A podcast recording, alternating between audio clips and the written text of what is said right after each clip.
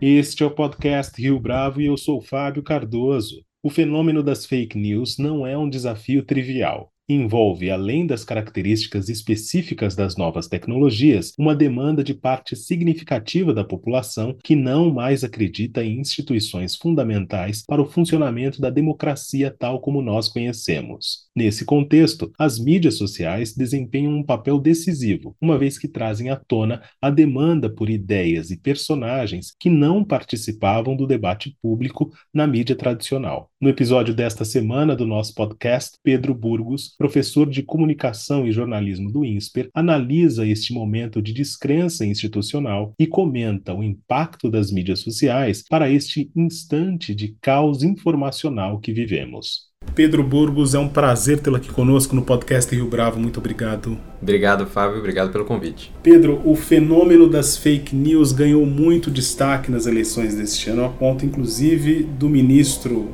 Alexandre de Moraes, do Supremo Tribunal Federal, e presidente do Tribunal Superior Eleitoral, ter acusado a gravidade desse problema. No entanto, num texto publicado pela Folha de São Paulo no último sábado, você assinala aqui, abre aspas, o consumo de fake news, a prevalência da desinformação foi muito mais um sintoma que a causa da polarização ou de qualquer resultado eleitoral, fecha aspas. Para começar, explica para o nosso ouvinte por que, que isso efetivamente aconteceu na sua avaliação? Bom, é difícil. É, eu escrevi esse texto porque havia né, muito esse discurso de que a fake news era muito prevalente, desde pelo menos 2018, ou talvez desde antes, na vitória de Trump em 2016. Por muito tempo se culpou as notícias falsas pela vitória de candidaturas improváveis. Eu não estou querendo tirar da frente esse problema. De fato, existiam notícias falsas e, de fato, elas motivaram um maior engajamento das pessoas nas eleições.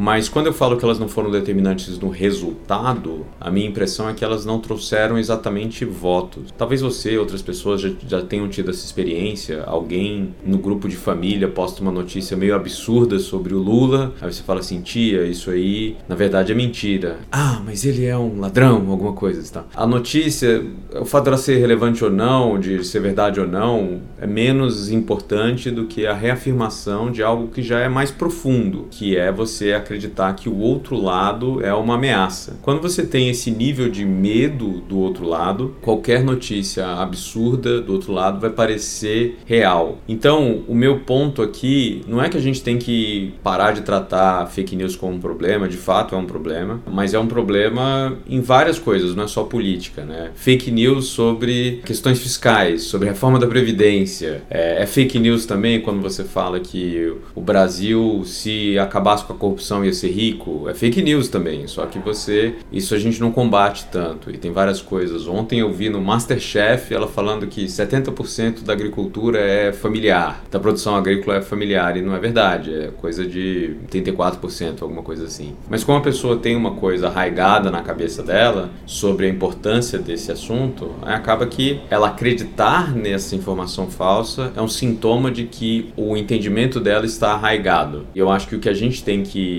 combater é menos, digamos, a fake news no varejo, né, que é como o TSE fez bastante, e mais os motivadores desse medo, dessa crença que o outro lado é um risco existencial e esse tipo de coisa. Que não é um desafio trivial, mas se a gente não olhar de uma forma mais profunda, a gente vai continuar perdido em nessa e outras batalhas. A soma de todos esses medos é mais difícil de ser combatida porque tem a ver com um dilema mais profundo, não só do Brasil, mas de outras sociedades, é isso? Eu acho que sim. Parece fácil, né? Quando eu numa das aulas que a gente dá aqui no INSPER, que a gente tenta decodificar porque as pessoas não acreditam em vacinas, por exemplo. Não é que elas não acreditam em vacinas, é que elas não acreditam, no caso aqui de São Paulo, elas não acreditavam no Dória, elas não acreditavam no Instituto Butantan, elas não acreditavam em uma coisa chinesa associada ao Butantan, elas tinham um histórico de que nenhuma vacina foi feita em quatro anos. Você tem um acumulado de coisas e a gente tem um problema de descrença institucional. A gente não acredita no TSE, por exemplo, né? essas pessoas não acreditam que as urnas são reais, né? que o resultado é real, porque elas também não acreditam na instituição. E a gente tem, tem um problema mundial a descrença nas instituições. Dado que você não acredita naquela instituição, naquela, nas pessoas que estão por ali, é mais comum que você desacredite informações vindas por ela. Eu acho que se você não acredita na imprensa, não vai ser uma checagem da imprensa que vai fazer você acreditar numa instituição que você já não acredita. Para utilizar um recorte aí, né, da sua última entrevista para o nosso podcast em 2014 para cá, portanto oito anos, as mídias avançaram bastante, né, essas umas formas das pessoas se informarem. Você falou no caso da sua experiência como professor, os alunos de hoje procuram notícia nas mídias sociais, não só no Twitter, no Instagram e no Facebook também. O quanto dessa erosão institucional, portanto, tem a ver com essa força das redes ou dessas plataformas? Eu acho que tem bastante, em parte porque a gente falava muito em teorias da comunicação, a gente sabe, né? a gente fala de gatekeepers, né? que são justamente as pessoas, né? as instituições que definem o que, que pode ser considerado, digamos, um discurso permitido, né? no mínimo, com o mínimo de qualidade para aparecer né? no debate público. Por exemplo, candidatos muito extremistas não tinham espaço na imprensa, eles não eram entrevistados. Quando os partidos tinham muita força, na hora de escolher quem ia ser o candidato, eles tinham poder porque o candidato não tinha outra forma de aparecer para o público. Com o que a gente chama de desintermediação, pessoas, ideias que estavam um pouco nas franjas tiveram chance de aparecer de forma mais direta para as pessoas. E a imprensa, os partidos, etc., não tinham muito o que fazer, eles não tinham o poder. A gente viu muito isso com Trump, ele não era o candidato favorito nem dos grandes doadores, nem do Partido Republicano, nem da imprensa conservadora de início. Né? A gente não lembra como era Fox News, mas ela não queria o Trump. Mas o público queria porque o Trump tinha um canal direto com o público. E essas pessoas acabam ficando tão grandes quanto as instituições. Então você tem uma pessoa que tem milhões de seguidores falando uma coisa e você tem uma instituição centenária ou ministério de alguma coisa falando outra, você tende a se alinhar com essa pessoa. Além disso, as redes sociais, elas estão de alguma forma substituindo as redes sociais antigas as pessoas, igreja, clube de escoteiro. Você tem outras formas de arranjos sociais grupos, a família,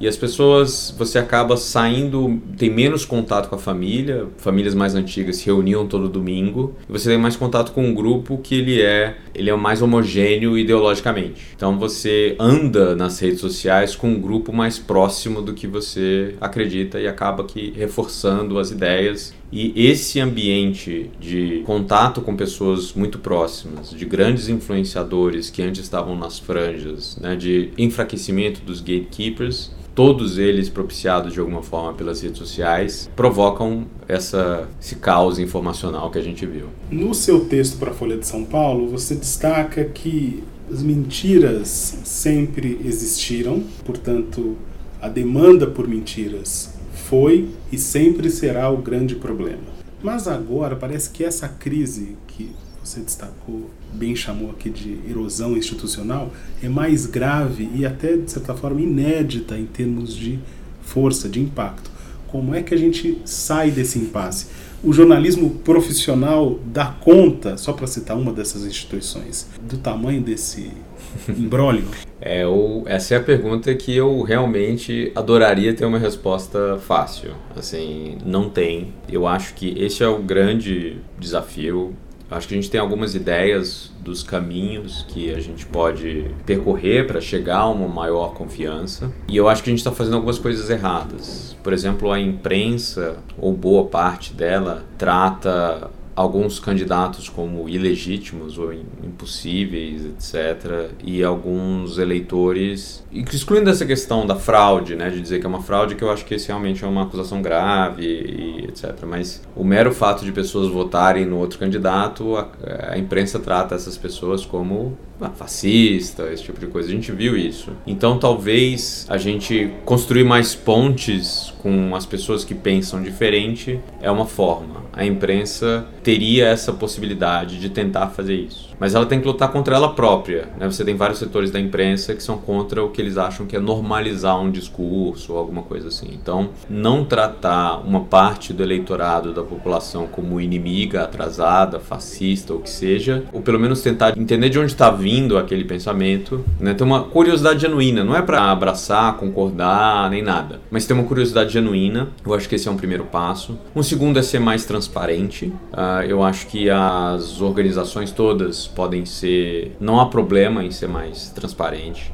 Eu, durante. Só para ficar na questão das urnas, durante um, um, bastante tempo eu falei assim, gente, existe uma desconfiança grande. Eu não tenho motivo para desconfiar porque eu tô olhando os dados e as pesquisas, etc e tal. Parece que é isso aí mesmo. Os candidatos mais votados foram eleitos. Mas se existe uma desconfiança, eu acho que é ok responder com mais transparência. Acho que havia várias propostas, não precisa fazer impresso. Existem várias propostas para deixar o processo um pouquinho mais transparente, né? Então, eu acho que as organizações podem é, responder essa crise se mostrando mais dispostas a ouvir o outro lado, se mostrando mais transparentes e, acima de tudo, tentando colocar todos os lados querendo o mesmo fim, é, todos nós queremos que o Brasil seja mais próspero. Eu também estou do seu lado para fazer com o mesmo objetivo. A gente está do lado oposto em relação ao voto, mas nós queremos a mesma coisa. Tá? Então acho que tem um tipo de discurso não adversarial que pode ser tomado não só pela imprensa, mas eu acho que por outras instituições também. A gente comentava antes da entrevista começar que o Twitter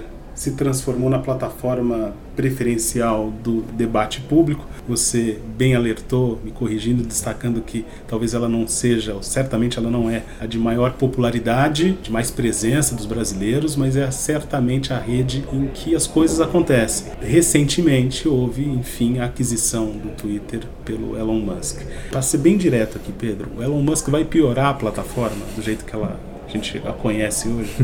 é, bom, o, piorar é um conceito que depende de com quem você está falando. Aparentemente, ele vai deixar as regras de, digamos assim, de discurso mais relaxadas. É, e a gente já está vendo isso. Né? Os, os, pesquisadores que monitoram a quantidade de vezes que alguns palavrões, xingamentos estão rolando, aumentou desde que o, o Musk comprou, o, né, ter, terminou o negócio com o Twitter. Então eu acho que, que, que, a moderação, como eles chamam, vai ser mais relaxada. Isso para algumas pessoas é melhor. Ah, assim, ele é um, uma pessoa que construiu produtos muito bons né, ao longo da sua uh, jornada. E o Twitter tem várias coisas que poderiam ser melhoradas. Pode ser que o produto Twitter fique um pouco melhor. Mas até a gente chegar lá, eu acho que ele vai ficar pior.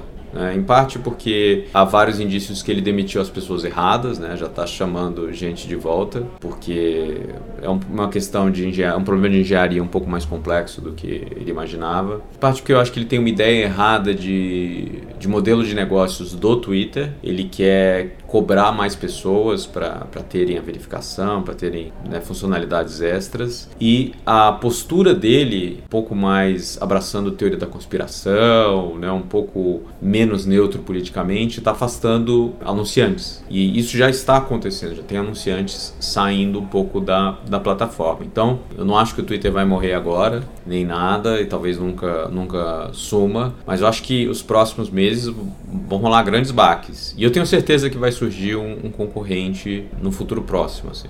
Você falou das teorias de conspiração e a gente tem assistido também no Twitter e em outras plataformas uma série de manifestações pós-eleição. Muita gente tem dito que essas manifestações têm origem nessas teorias de conspiração sobre o voto que não foi legítimo ou sobre a eleição que foi fraudada. Esse ecossistema das mídias sociais que divide e se pauta muitas vezes pela lógica dos algoritmos tem a ver com esse tipo de mobilização? Você também acha que é algo que vai além disso, ou seja, além das redes, tem a ver com convicções mais profundas? Acho que são as duas coisas. Tem a ver com convicções mais profundas. As pessoas que acreditavam, vamos pensar na teoria da conspiração mais antiga dos sábios do Monte Sião, alguma coisa assim ela tem uma raiz no antissemitismo. Não adianta você falar assim, ah, você não pode falar sobre essa fake news é, se você não.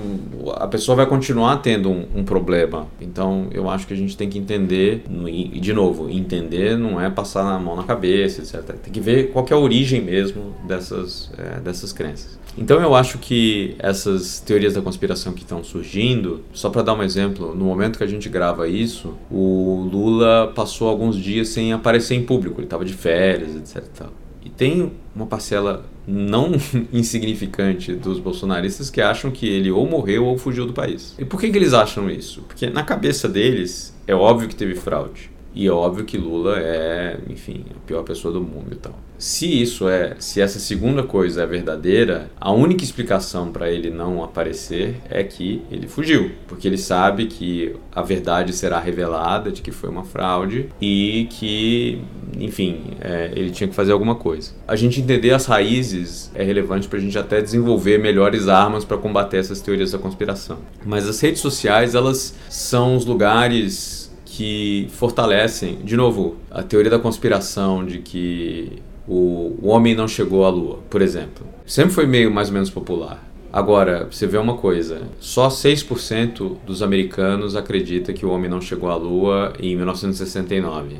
Mas 50% dos russos, isso foi uma pesquisa em 2018, 50% dos russos não acreditam na missão Apollo 11. Por quê? Porque os russos não acreditam nos Estados Unidos, não acreditam nas instituições americanas e eles têm né, vários incentivos para acreditarem do lado deles. Então, o fato de uma teoria da conspiração ter mais tração com um público versus outro tem a ver com as redes e o dieta informacional, mas tem também a ver com o que eles acreditam. E as, redes, e as teorias da conspiração têm um elemento meio de jogo mesmo. A pessoa fala assim: olha, o Bolsonaro está falando de uma forma cifrada nesse vídeo. Aí outra pessoa fala fala: É, você viu que tem um brasão do Brasil ali no canto esquerdo do vídeo. E aí vai virando esse negócio, você identifica uma coisa, coloca uma outra pista e o viés de confirmação grande vai montando essa viagem fantasiosa assim, mas que é, enfim, é entretenimento em alguma medida. Pedro, quando as mídias sociais se estabeleceram há pouco mais de uma década, não só no Brasil, mas fora do Brasil, não apenas os indivíduos, mas também os CNPJs ingressaram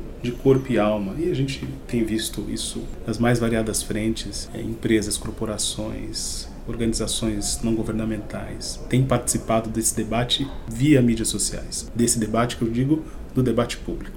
Como é que esses grupos, esses organismos se posicionam hoje num ambiente que está, para dizer o mínimo, muito tóxico, falando aqui no Brasil? É, eu imagino toda a dificuldade que as, as empresas estão tendo, porque durante a pandemia, especialmente no início da pandemia, houve um acréscimo muito grande da importância da comunicação. Né? Porque quando você perde o contato físico com seus clientes, você tem que trabalhar muito na sua presença digital. E você viu as, as empresas abraçando causas, né, fazendo coisas, aumentando a presença dela nas redes para serem nomes simpáticos também, e entrarem no debate, mas no momento em que o debate havia um certo consenso. Todo mundo, quando você, todo mundo mais ou menos quer ficar em casa ou está com medo, ou todo mundo aprecia o trabalho dos médicos, todas as marcas fizeram ações relacionadas a isso em Copa do Mundo ou coisas assim, quando existe um certo consenso, as marcas vão lá e mostram a cara. Em momentos um pouco mais complexos como agora, as marcas, você pode ver, tá todo mundo meio esperando ver se o pessoal baixa a bola para começar a falar de qualquer outra coisa. Né? Então, o momento, em certa medida, é tentar, eu acho que em ambientes extremamente polarizados, é não se engajar em assuntos que possam ser vistos como polarizantes. Então, você chega numa sala e tá todo mundo falando de um assunto, você chega a falar, chega lá falando de outro, parece que você, não tá levando a sério a discussão. É um negócio muito muito desafiante e o que a gente tem visto é alguns executivos, pessoas físicas mesmo, se posicionando. E a gente pode ter, né, tem ônus e bônus nessas estratégias, né? Eu acho que dependendo da causa que for abraçada, dependendo do tipo de público, pode dar certo. Mas eu diria que é um momento de cautela e eu acho que as marcas estão observando e elas até estão indo para lugares que são menos tóxicos, digamos assim. O TikTok, que é onde existe teoria da conspiração, existe discussão política, mas é muito menos do que num Twitter, por exemplo. Então as pessoas vão pro TikTok porque, sabe, quando sua mensagem está no meio de uma dancinha e um vídeo engraçado de um cachorro, é muito mais ok do que quando ela está entre uma mensagem conspiracionista e um político xingando o outro. Né? Então eu acho que ah, as marcas estão olhando quais redes que faz sentido entrar, quais canais, com muito mais cuidado do que antes. Pedro Burgos, foi um prazer tê-lo aqui conosco no podcast Rio Bravo. Muito obrigado por mais esta entrevista. Obrigado, foi um prazer.